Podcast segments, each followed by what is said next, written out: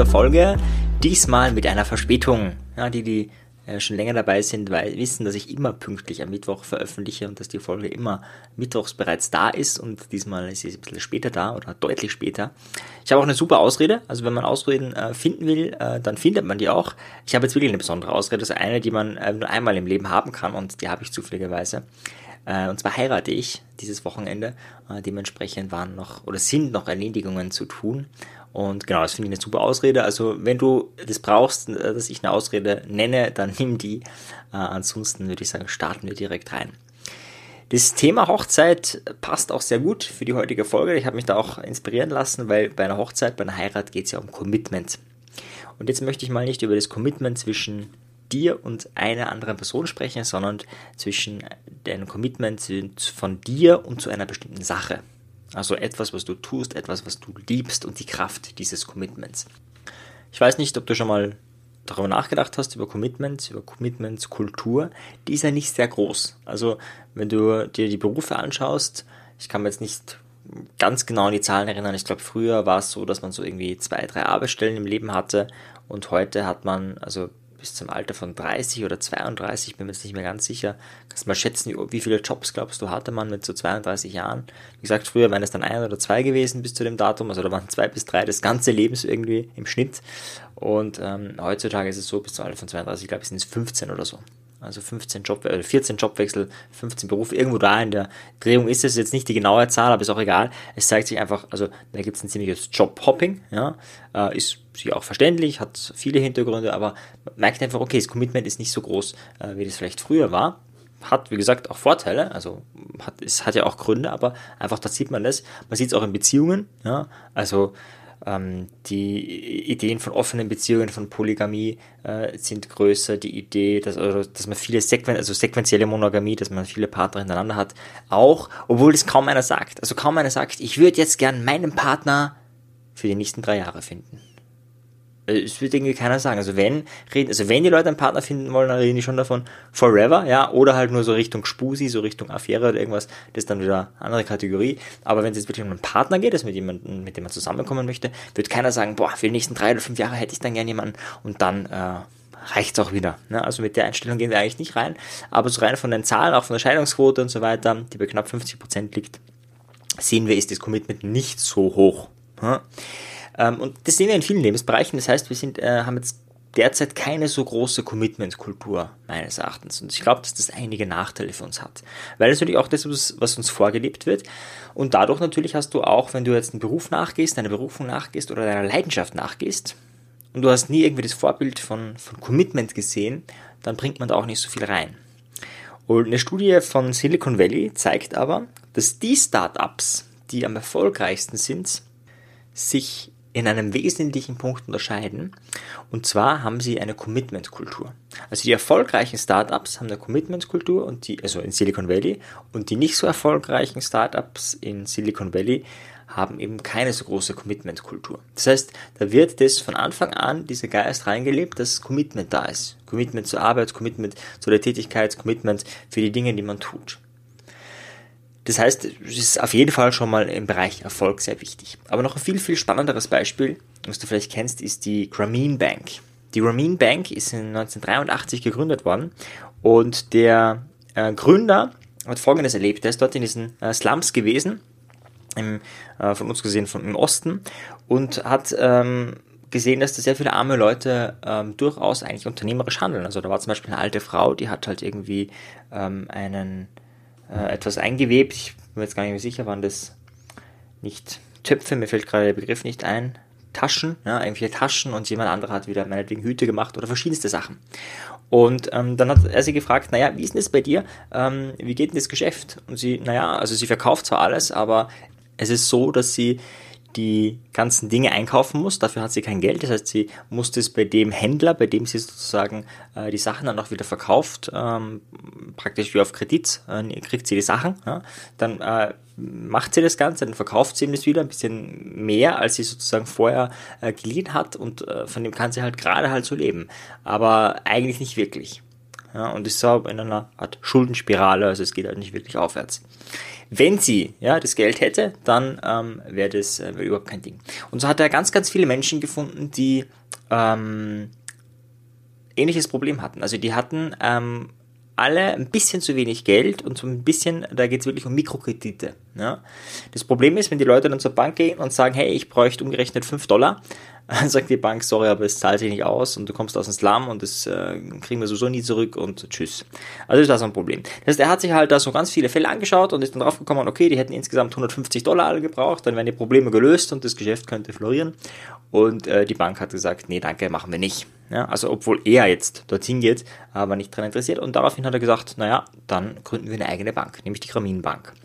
Und diese Bank ist spezialisiert auf Mikrokredite. Und das Spannende ist, das ist zumindest vor ein paar Jahren, war das noch so die einzige Bank weltweit, die durchgehend jedes Jahr schwarze Zahlen liefert. Das heißt, die ist sehr erfolgreich. Ja?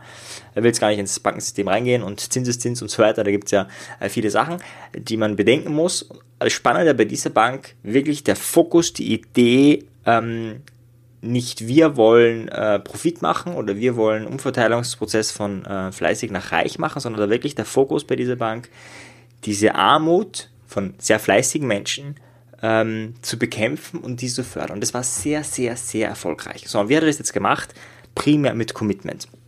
Das heißt, wie äh, ist da so ein Ablauf gewesen, wenn du einen Kredit, also später dann vor allem haben wolltest, sind die Leute halt hergekommen, die konnten dann auch einen Kredit haben, die haben ja nichts gehabt zum Bürgen. Also da war keine Wohnung, da war kein Schmuck, da, da gab es nichts, ja, sonst hätten sie, also sonst wäre es ja auch ohne Kredit gegangen. Aber was ähm, dort die Regelung war, dass man es zu fünft macht und diese fünf bürgen füreinander. Das heißt, fünf Leute, fünf kleine Unternehmer, der eine macht Hüte, der andere macht Taschen und so weiter, ähm, die bekommen alle den Kredit, genau das, was sie brauchen, äh, und sie bürgen füreinander. Das heißt, der eine für den anderen und so weiter. Und die hat natürlich dadurch auch äh, immer wieder Treffen, ja, wöchentliche Treffen oder wie oft die auch immer sich das ausgemacht haben, wo sie miteinander reden, wo sie über das Geschäft reden. Das heißt, es war gleichzeitig auch eine Netzwerkveranstaltung, ja, so würden wir das bezeichnen, und haben sich gegenseitig auch gepusht. Ja. Und natürlich, wenn da zum Beispiel einer vielleicht wirklich ein bisschen zu viel Alkohol getrunken hätte, hätten die anderen gesagt, hey, reiß dich zusammen, ja, wir bürgen für dich, äh, tu was. Also auch dieser Gruppendruck jetzt im positiven Sinne ähm, ist da äh, vonstatten gegangen. Das heißt, ähm, die Bank hat gesagt, ja, wir haben, wir haben nichts, also die haben nichts, wo sie wirklich bürgen können, deswegen äh, macht man das auf der sozialen Ebene und ist bis heute die erfolgreichste Bank äh, weltweit. Gut, die haben jetzt nicht so viel Umsatz mit diesen Mikrokrediten, aber erfolgreichste im Sinne von nie Minus gemacht, immer schwarze Zahlen geschrieben. Alles nur durch die Macht des Commitments. Anderes Beispiel, äh, habe ich schon ein paar Mal erwähnt in dem Podcast, aber ich finde es sehr, sehr äh, inspirierend, ist folgendes. Da ist ein sehr begnadeter Klavierspieler, der ein wunderbares Stück spielt. Und eine alte Frau geht nach dem Konzert zu ihm nach vorne und sagt, ich würde mein Leben geben, um so spielen zu können wie Sie. Und der Klavierspieler hat gesagt, ich habe mein Leben gegeben. Und das ist die Macht von Commitment. Es gibt noch einen anderen sehr, sehr bekannten Geiger, der Name ist mir jetzt gerade entfallen. Und der hat irgendwie mit über 80 oder über 90 ähm, trainiert er und übt er äh, nach wie vor, und das sagt er in einem Radiointerview. Und dann sagt der Radiointerview, oh, das heißt, sie geben wieder Konzerte. Der hat schon lange keine Konzerte mehr gegeben. Und er, nein, er hat nicht vor, jemals wieder ein Konzert zu geben. Ja, aber warum üben Sie denn dann? fragt der Reporter. Und er hat gesagt, nun, ich habe das Gefühl, ich verbessere mich dadurch. Na, das ist Commitment. Da geht es nicht um den äh, finanziellen Erfolg in dem äh, Fall, sondern da geht es einfach darum, hey, ich werde nach wie vor besser, ich mache meine Leidenschaft. Und ich glaube, da fehlt es sehr, sehr stark. Und das kann man sich auch im eigenen Leben anschauen. Also auch in meinem Leben ähm, muss ich ganz ehrlich sagen, ich habe viele Projekte angefangen und habe sie nicht beendet. Ja? Also zum Beispiel Aikido, das ist ein, eine asiatische Kampfkunst, das habe ich wirklich sehr genossen, habe das äh, einige Jahre sehr intensiv gemacht und bin nach einem Umzug leider nicht dabei geblieben. Und das ist jetzt nur ein Beispiel, wo ich sage, da, da wäre Potenzial gewesen, ja, da wäre wirklich was gewesen, wo ich sage, boah, das, ja, Leidenschaft war da, äh, oder Klettern, ja, ist ja auch ähnlich, ja, da ich gab mal eine Zeit, da war ich sechsmal die Woche klettern. Das ist auch eine Form von Commitment. Ja, in dem Fall war es das Wettkampf-Commitment. Ja, ich hatte dann einen Buddy, der ein bisschen besser war als ich. Das ist immer super, wenn du jemanden hast, der ein bisschen besser als du ist. Deswegen musste ich ja besonders viel trainieren. Das Blöde war, der ist auch sechsmal die Woche klettern gegangen. Das heißt, ähm, es wird dann, wird dann schwierig. Ja. Naja, auf jeden Fall, ähm, wenn man sich das so anschaut, äh, auch in meinem Leben, es gibt ganz vieles, wo nicht so das starke Commitment da ist. Egal, ob es jetzt die Beziehung ist, die Berufung oder eine Leidenschaft oder ein Hobby. Und die Frage ist, ähm, wie kann man sich so ein Commitment schaffen, wie kann man sich das aufbauen? Ja. Und natürlich, meines Erachtens, es braucht äh, die Leidenschaft dahinter. Ja. Also es gibt Menschen, ja, ich kenne davon ein paar, die einfach diese Selbstdisziplin haben und Dinge machen, obwohl sie sie nicht toll finden, einfach weil das monetäre Interesse da ist. Und dann machen die zum Beispiel, keine Ahnung, Online-Marketing und sind auch richtig gut darin und machen es richtig gut, aber es ist nicht so, dass sie sagen, boah, Online-Marketing ist geil, sondern sie sagen einfach, ich hätte gerne das Geld und ähm, die sind dann gut darin. Und ich will das jetzt gar nicht abwerten, sondern ich finde das wirklich eine Fähigkeit, ähm, dass so ein monetäres Interesse vollkommen ausreicht, dass die da wirklich dranbleiben über Jahre und Jahrzehnte. Und dadurch natürlich auch richtig gut werden. Also das ist ja das, was ich will. Ja? Also wenn ich jetzt einen Online-Marketer buchen will, will ich ja, dass der gut ist, dass der sein Handwerk versteht und vor allem, das Wichtigste natürlich, für meinen Bereich dann anwenden kann. Das wäre die, die Hintergrundidee. Und da brauchst du viel Erfahrung. Das lernst du nicht in einem Buch oder durch ein paar Online-Kurse, sondern da brauchst du dann die Erfahrung, um die verschiedenen Branchen wirklich zu verstehen und das Marketingkonzept dann darauf anzuwenden. Ja, und die Frage ist, die ich an dich stelle, hast du ein Commitment in einem Bereich in deinem Leben? Hast du ein echtes, richtiges Commitment für deinen Partner? Hast du dein Commitment geschrieben? Also wirklich formuliert. Entweder durch eine Hochzeit oder es geht auch ohne Hochzeit. Ich habe auch vor der Hochzeit äh, schon mal ein Commitment geschrieben und wirklich so, okay, wir versprechen uns das. Dass das und das, ohne jetzt einen Ehevertrag zu haben oder diese Dinge, dass das und das wir uns gegenseitig versprechen. Oder hast du ein Commitment äh, der, zu deiner Berufung? Sagst du, hey, ich will zum Beispiel, du im Coaching-Bereich tätig wärst, zum Beispiel Menschen helfen, dieses und jenes zu tun und ich möchte äh, dieses und jenes umsetzen und das ist mein Ziel und ich committe mich dazu. Und committen heißt, dass auch wenn was Schlimmes passiert und auch wenn es gerade nicht so gut läuft und so weiter, äh, dass du dran bleibst. Das ist ja die Idee von Commitment. Commitment heißt nicht, dass wenn ich jetzt zum Beispiel ähm, für einen Marathon trainiere und dann werde ich krank, macht es keinen Sinn, in diese Zeit ähm, laufen zu gehen, ja, dann wirst du noch kränker oder äh, fällst um oder wie auch immer. Aber die Idee, ha, okay, jetzt ist es schwierig und dann danach schauen, dass du möglichst schnell wieder fit wirst, dass du vielleicht möglichst mit gesunden Vitaminen oder wie auch immer äh, schnell auf die Beine kommst und dann dementsprechend schaust, wie kannst du dein Ziel immer noch erreichen, also wirklich dran zu bleiben.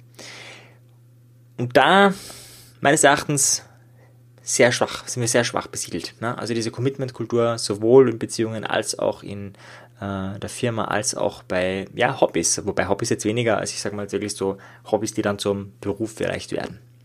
Und da frage ich dich mal, ja, wo, in welchem Bereich möchtest du vielleicht Commitment aufbauen? Ich empfehle nicht, drei Baustellen gleichzeitig anzufangen. Ah ja, Beziehung wäre super, Commitment reinzubringen. Ach ja, und beim äh, Bogenschießen wollte ich auch schon immer mal mit Commitment reingehen und diese und jene Quote haben. Und äh, zusätzlich äh, auch beim Finanzieren. Nee, mach das nicht. Mach das nicht. Ja. Also es reicht ein Bereich, wo du, also mit Commitment meine ich jetzt, das ist, das ist nicht sowas, das heißt nicht, du setzt dir ein Ziel und schaust, dass du es erreichst, sondern Commitment heißt wirklich, das ist so wie so ein, kannst du dir vorstellen, wie so ein Mehrjahresvertrag. Ja, oder Jahrzehntevertrag, wo du sagst, okay, das ist meins, da bleibe ich dran. Komme, was wolle. Ja, also zum Beispiel als Coach, ich schaue mir die nächsten zehn Jahre an, wie kann man effizient Menschen äh, dabei helfen, dass sie sich selbst helfen, dass sie sich weiterentwickeln und so weiter und so fort. Und das ist mein Ziel, daran immer besser und besser zu werden, mit jedem Jahr, mit jedem Klienten, mit jedem Tag.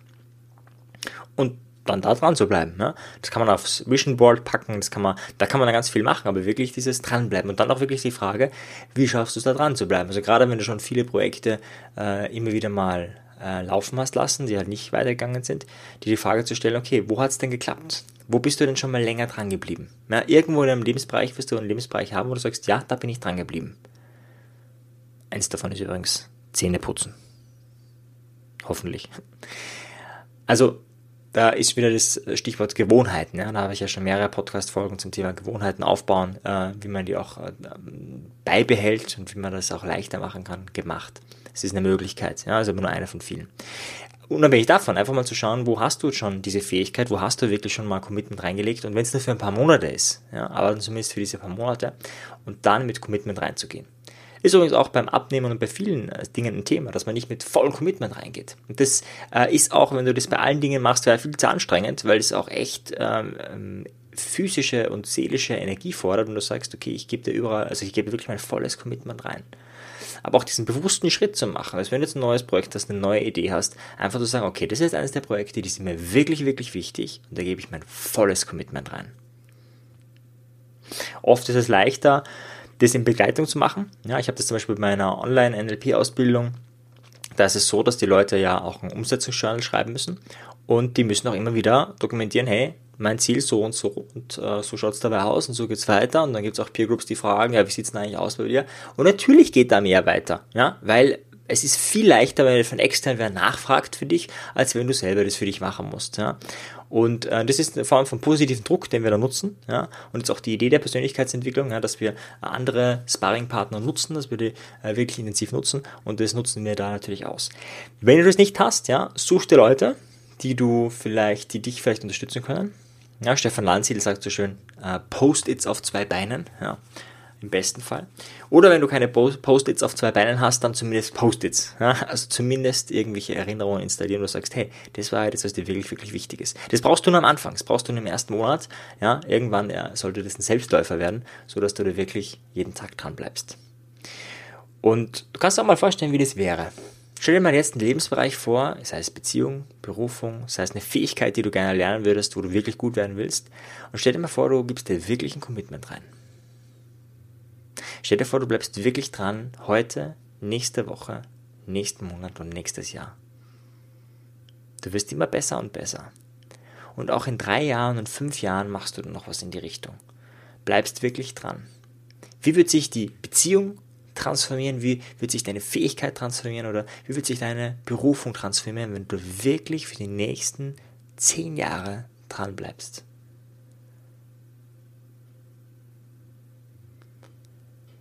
Diese Vorstellung, die du jetzt vielleicht hast im Geist oder diese vage Idee, die kannst du nach dem Podcast für dich mal ausfüllen. Da kannst du wirklich mal reingehen und überlegen, boah, was wäre wenn? Ja, weil wir brauchen auch die Motivation. Commitment ist etwas, wenn du es ernst nimmst, das ist auch anstrengend. Ja, also Beziehung ist nicht äh, die Idee, der andere macht mich glücklich oder äh, es ist immer happy, sondern Beziehung ist auch Arbeit. Ja? Das heißt, da ist auch was zu tun und da ist auch, äh, also auch dieses Commitment fordert eine klare Entscheidung und eine klare Entscheidung fordert auch Energie. Genauso ist es auch, wenn du eine Fähigkeit aufbauen willst. Ja, das ist, wenn du nicht gerade ein Baby bist, echt brutal schwer. Ja, zumindest wenn du in die Schule gegangen bist oder irgendwie von außen das verlernt hast, so wie 99,9% der Menschen, äh, da mit vollem Commitment reinzugehen.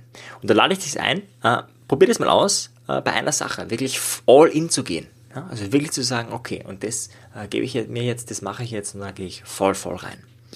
Wenn du dazu noch ein paar Tipps, ein paar Ideen oder Unterstützung haben willst, dann schau bei einem Erlebniswochenende vorbei. Ich mache ein zweitages Online-Event, da lernst du Tools kennen, wie du dich, deine Gefühle selber steuern kannst, da lernst du Tools kennen, wie du dir bessere Fragen stellen kannst, da lernst du ganz, ganz viele Sachen wirklich praktisch kennen, also nicht klar kurz die Theorie, aber dann übst du mit anderen, dann machst du das, dann tust du das, du beschäftigst dich dann mit deinen Zielen, du schreibst es wirklich auf, du tauschst dich aus, äh, du machst Übungen, um das in deiner Zukunft zu installieren, dass es auch wirklich was weitergeht und nicht nur auf dieser Theorieebene hängen bleibt. Das sind zwei sehr intensive Tage. Die letzte Gruppe ist auch sehr intensiv dabei. Die hat eine WhatsApp-Gruppe gegründet und die chatten da ständig und treffen sich auch weiterhin. Das ist natürlich mega geil, mit einem Seminar gleich äh, eine Gruppe zu haben, die sich gegenseitig pusht und, und unterstützt. Das ist eine super Sache. Also wenn du das machen möchtest, dann schau am 27. und 28. Juli vorbei.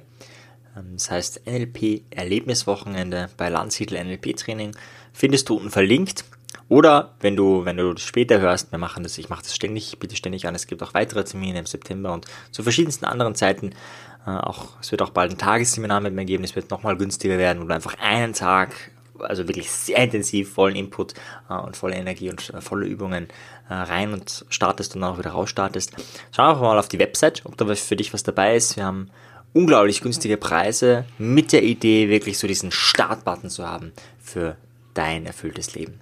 In diesem Sinne, bis zum nächsten Mal. Ciao dir, tschüss.